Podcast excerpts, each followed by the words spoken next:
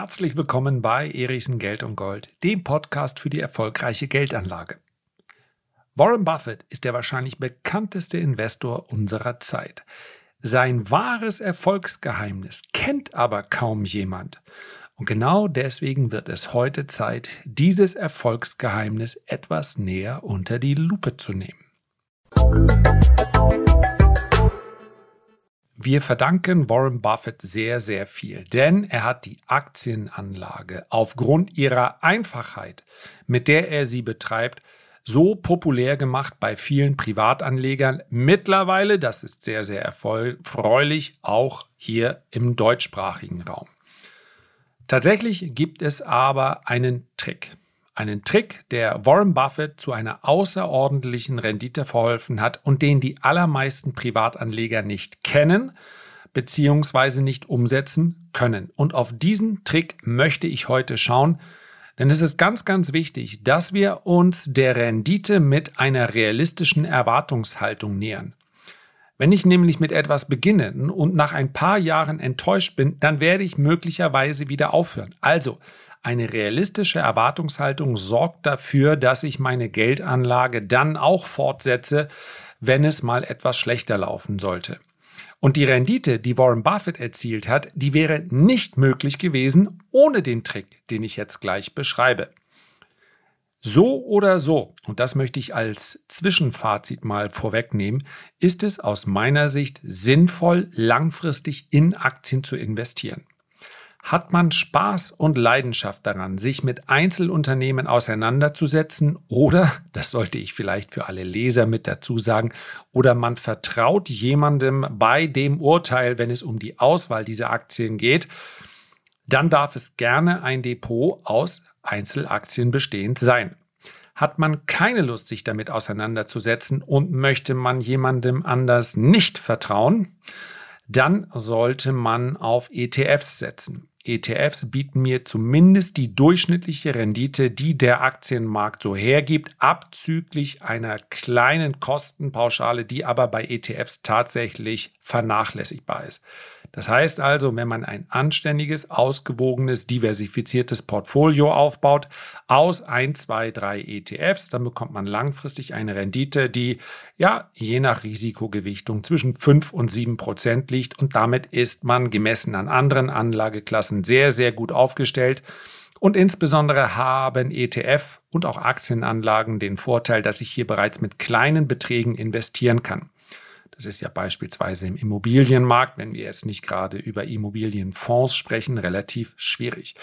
Also, am Denkmal von Warren Buffett, welches völlig zurecht steht, wahrscheinlich in Omaha, möchte ich überhaupt nicht kratzen. Ich möchte aber erklären, wie er so erfolgreich, wie er so viel erfolgreicher werden konnte als viele andere Anleger.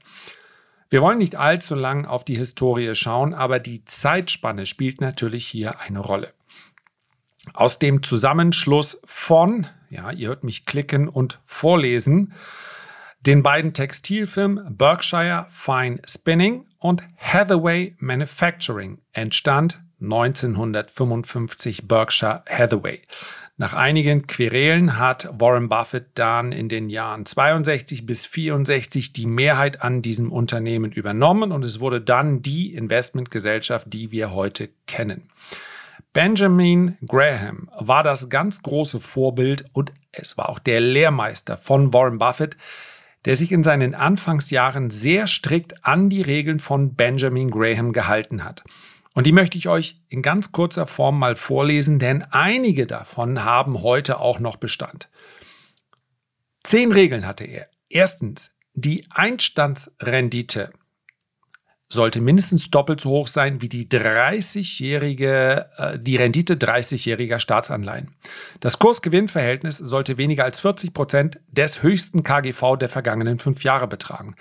Die Dividendenrendite soll mindestens zwei Drittel der Anleiherendite betragen. Der Aktienkurs soll nicht mehr als zwei Drittel des Buchwertes betragen. Die Marktkapitalisierung eines Unternehmens sollte nicht höher als zwei Drittel des Nettoumlaufvermögens sein. Das Fremdkapital sollte das Eigenkapital nicht übersteigen. Das Umlaufvermögen sollte mindestens doppelt so hoch sein wie die kurzfristigen Verbindlichkeiten. Das Fremdkapital sollte geringer sein als das zweifache Nettoumlaufvermögen. Das durchschnittliche Gewinnwachstum sollte in den vergangenen zehn Jahren mindestens sieben Prozent betragen haben. In den letzten zehn Jahren sollte der Gewinn nicht mehr als zweimal rückläufig gewesen sein. So, dazu muss man wissen, Warren Buffett hat diese Regeln beinahe sklavisch genau am Anfang umgesetzt. Das wäre heute ausgeschlossen. Das ist im Übrigen vielleicht sogar, und das ist ihm gar nicht mal vorzuweisen, denn wer auf 40, 50, ja, 60 Jahre Investment zurückblickt, der sagt sich natürlich, nur weil sich die Umstände jetzt mal 10 Jahre anders darstellen, werde ich doch meine Regeln nicht anpassen. Tatsächlich hat er das im Laufe der Zeit aber immer mal gemacht. Ja, die Einstandsrendite sollte mindestens doppelt so hoch sein wie die Rendite 30-jähriger Staats Staatsanleihen. So, das ist natürlich heute überhaupt kein Problem mehr. Staatsanleihen sind hinsichtlich ihrer Rendite kein guter Gradmesser mehr. Dafür gibt es heute keine Aktien mehr, die im Kurs-Gewinn-Verhältnis so günstig sind, dass sie weniger als 40 Prozent des höchsten KGV der vergangenen fünf Jahre betragen. Damit hätte man zwangsläufig nur Rohrkrepierer im Depot. Dividendenrendite ist ebenfalls äh, in Relation zur Anleiherendite kein geeigneter Gradmesser mehr. Aber es gibt eben die ein oder andere Regel, die durchaus sinnvoll war. Und das Entscheidende hierbei, ich fasse es nochmal ganz kurz zusammen, ja, es geht darum, dass nach Benjamin Graham Wertpapiere einen wahren inneren Wert haben, dass die Marktbewegungen, die sich aber darum spinnen, meist falsch sind. Ja, das ist die Theorie. Dahinter steckt natürlich ein gewisser antizyklischer Ansatz und der hat sich ein klein wenig überholt, weil die Transparenz hinsichtlich der Bewertungen dieser Unternehmen heute eine ganz andere ist als damals. Das klassische Value Investing, also Unternehmensanteile unter Wert einkaufen und dann geduldig auf Wertsteigerungen warten.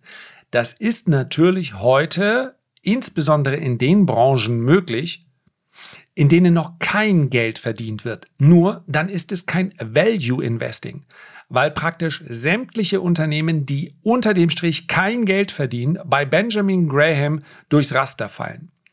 Und wenn man sich ins Portfolio von Warren Buffett etwas einliest, sowohl in das Portfolio börsennotierter Unternehmen, er hat ja auch ein Portfolio nicht börsennotierter Unternehmen, da wird man feststellen, da sind keine Werte, die wahrscheinlich eine Kathy Woods als Zukunftswerte bezeichnen würde, weil es keinen dieser Werte gibt, der dann diese Kriterien in irgendeiner Art und Weise erfüllt. Dazu müssen Sie Geld verdienen. Und ich sage euch was, das klingt altmodisch. In einem Anspardepot halte ich es aber nach wie vor für sinnvoll.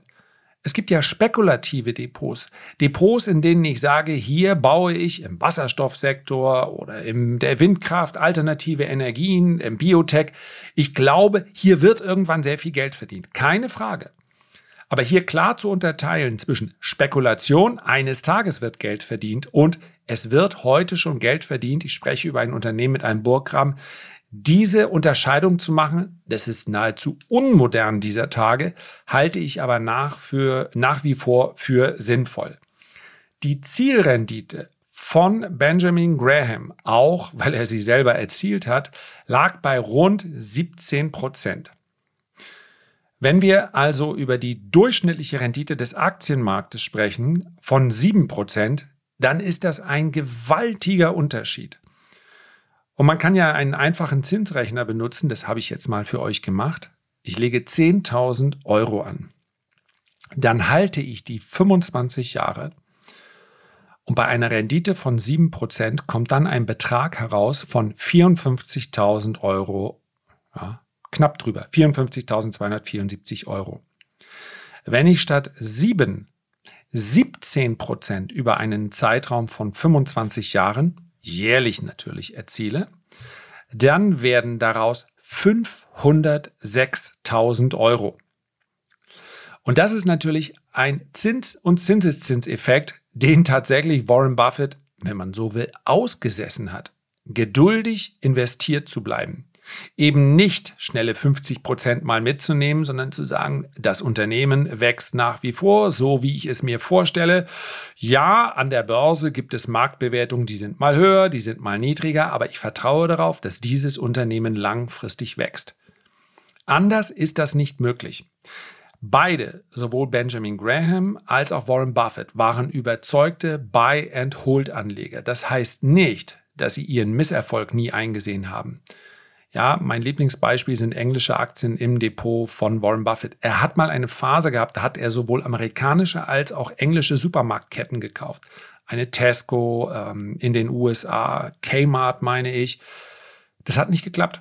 Ja, er hat beide Aktien, beide Positionen mit einem großen Verlust wieder verkauft. Oder denken wir an eine Kraft Heinz. Sagt Warren Buffett selber, ich habe sie zu früh gekauft.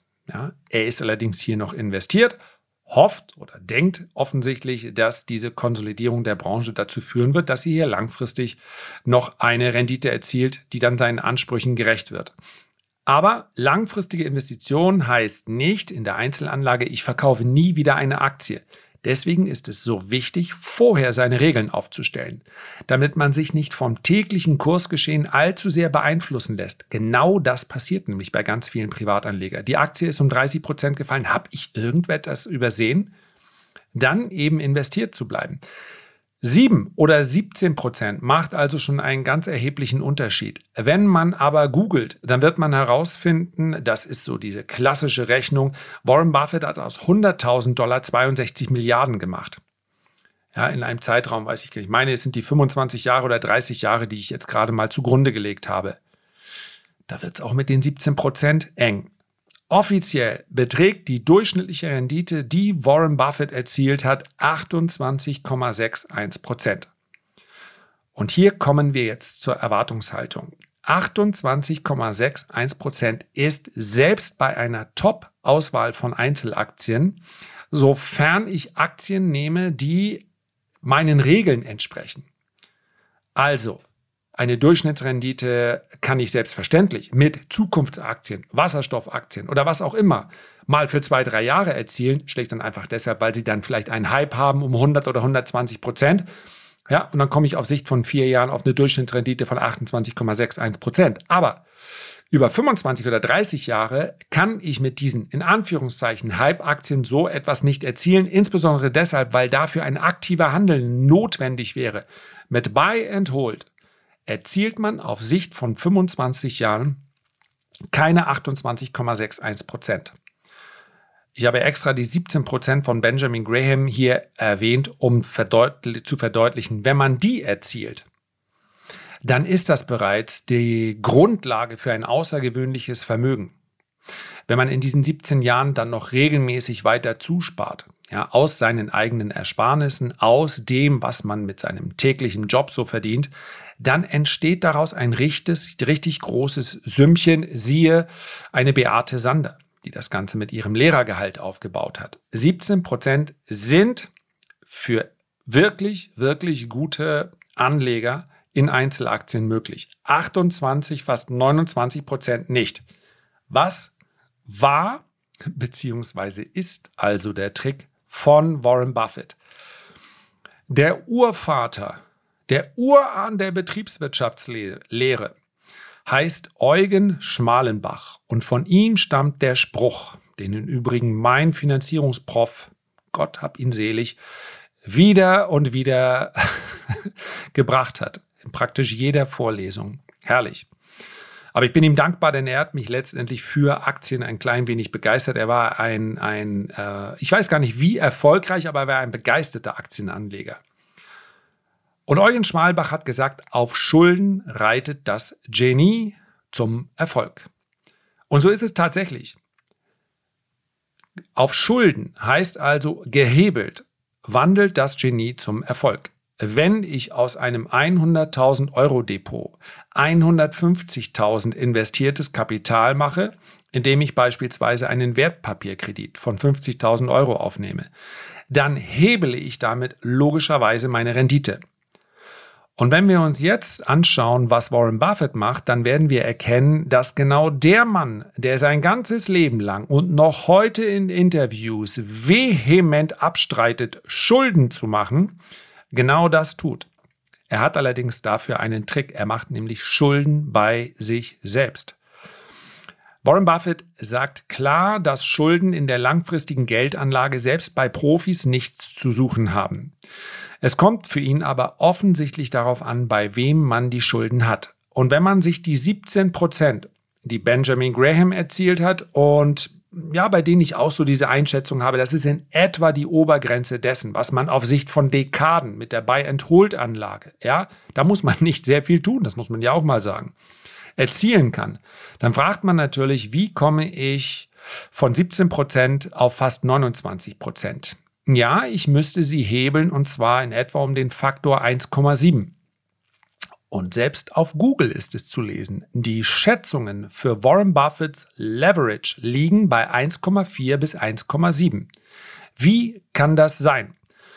Warren Buffett hat schon immer und ist nach wie vor in Versicherungsaktien investiert. Im großen Stil von Anfang an. Und er hat beispielsweise im Jahr 2011, das sind die offiziellen Zahlen, einen Float, also einen Umlauf gehabt im Wert von knapp 71 Milliarden Dollar in Form von Versicherungsprämien, die nicht sofort ausgezahlt werden.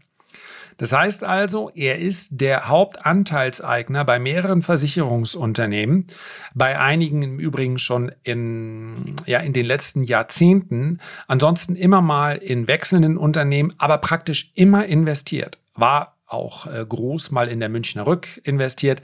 Versicherungsunternehmen bieten den Vorteil, genau wie Banken, dass sie sehr viel Cashflow bieten. Bei Versicherungsunternehmen, bei denen man dann auch noch eine beherrschende Stellung hat, kann man über diesen Cashflow auch selber bestimmen. Das heißt also, Versicherungsprämien, die dann erst im Folgejahr ausgezahlt werden, sind verfügbar. Es hat auch nichts mit einem Schneeball zu System zu tun, denn diese Versicherungsprämien kommen ja immer wieder. Und Warren Buffett nutzt diese Versicherungsprämien, hat dies zumindest bisher getan. Ja, das ist etwas, was im Hintergrund passiert.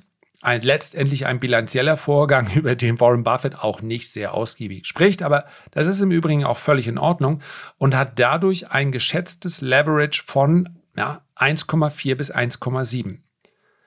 Am Anfang hat er das noch sehr viel aktiver ausgenutzt als heute. Und darüber hinaus war Warren Buffett in seinen ersten 15 bis 20 Jahren, also in etwa bis in die 80er Jahre hinein, auch ein sehr aktivistischer Investor. Das heißt also, er hat unmittelbar Einfluss genommen auf die Unternehmensführung. Der letzte ganz, ganz große Deal war der von Kraft Heinz. Der ist offensichtlich so enttäuschend verlaufen, dass er danach weniger aktivistisch wurde. Aber auch das hat sicherlich einen, einen gewissen Einfluss auf die Rendite gehabt. Und wenn wir über eine Durchschnittsrendite von fast 29 Prozent sprechen, dann wird die ganz wesentlich auch daraus resultieren, dass sie in den ersten 20 Jahren deutlich höher war als, ja, als 29 Prozent. Denn sie war in den letzten Jahren deutlich niedriger als 29 Prozent. Aber durchschnittlich ist eben durchschnittlich. Und insofern ist das auch gar kein fauler Trick, aber es ist eben ein Trick, der dann bei Privatanlegern vermutlich und damit sind wir auch am Ende, die Frage aufkommen lässt, ja, soll ich das denn jetzt auch machen? Und da bleibe ich bei Warren Buffett und sage, mein Weg wäre es nicht. Ich bekomme in den letzten ja, Monaten im Prinzip schon immer mal wieder Fragen, ja, was hältst du denn von so einem Wertpapierkredit? Oder ich nehme auch einen Kredit auf, auf eine Immobilie, die ich habe. Ja, Geld, was ich zu, je nach Bonität, vielleicht 0,5 bis 2 Prozent bekomme. Das ist natürlich möglich. Und ich möchte nicht pauschal davon abraten, denn nochmal, auf Schulden wandelt das Genie zum Erfolg. Aber dieser Hebel wirkt selbstverständlich in beide Richtungen. Warren Buffett muss für diese Versicherungsprämien nichts bezahlen. Warren Buffett setzt glasklar auf sehr, sehr Cashflow-starke, auf relativ konjunkturunabhängige Unternehmen. Wenn ich ein Portfolio habe, und das kann ich selber am besten beurteilen, welches wöchentlich um 5 bis 10 Prozent nach oben und nach unten schwankt, dann ist die Volatilität zu groß, um hier einen Hebel einzusetzen. Ja, wer sagt, ist nicht schlimm. Wenn ich äh, zur Not auch mit einem Verlust von 30, 40, 50, 60 Prozent leben kann, ich habe das Geld ja, das könnt ihr selbstverständlich am besten beurteilen. Aber wenn ich ein pauschales Fazit ziehen sollte, dann würde ich sagen, Schulden haben in der langfristigen Geldanlage nichts zu tun. Das mag im gewerblichen Bereich, das mag im beruflichen Bereich etwas ganz anderes sein. Die allermeisten großen Geschäftsideen heute kommen zustande, beziehungsweise die außergewöhnliche Rendite, beispielsweise im Immobiliensektor, aber auch bei Neugründungen, indem ich Schulden nutze. Und ja, auch viele Wachstumsunternehmen brauchen Schulden und dürfen auch Schulden aufnehmen. Wenn ein Wachstumsunternehmen aus einem Dollar Gewinn und einem Dollar Schulden in äh, zwei Jahren dann einen Gewinn von drei Dollar machen kann, dann bin ich doch happy damit, wie sie ihre Schulden für die Expansion eingesetzt haben. Im Privatbereich ist das aber etwas anderes, denn im Gegensatz zu Unternehmen kann ich den Cashflow eben nicht kontrollieren. Ich habe keinen Einfluss darauf, wie sich der Aktienmarkt verhält. Und nur weil der Markt jetzt seit ja, beinahe 13 Jahren letztendlich nur eine Richtung kennt, kann ich persönlich nicht ausschließen, dass wir auch mal einen Bärenmarkt für ein, zwei Jahre bekommen. Und wenn der Markt dann unter dem Strich tiefer steht, dann habe ich meinen Hebel in fallende Kurse hinein eingesetzt, denn der Hebel wirkt immer in beide Richtungen. Also, ich bin letztendlich bei Warren Buffett, wenn ich sage, Schulden in der langfristigen Geldanlage, zumindest im Aktienbereich, aus meiner Sicht nicht. Was dann tatsächlich passiert, das entscheidet ihr selbst. Und ich hoffe, somit ist die, dass die große Warren Buffett Formel ein klein wenig, ein klein wenig erklärt.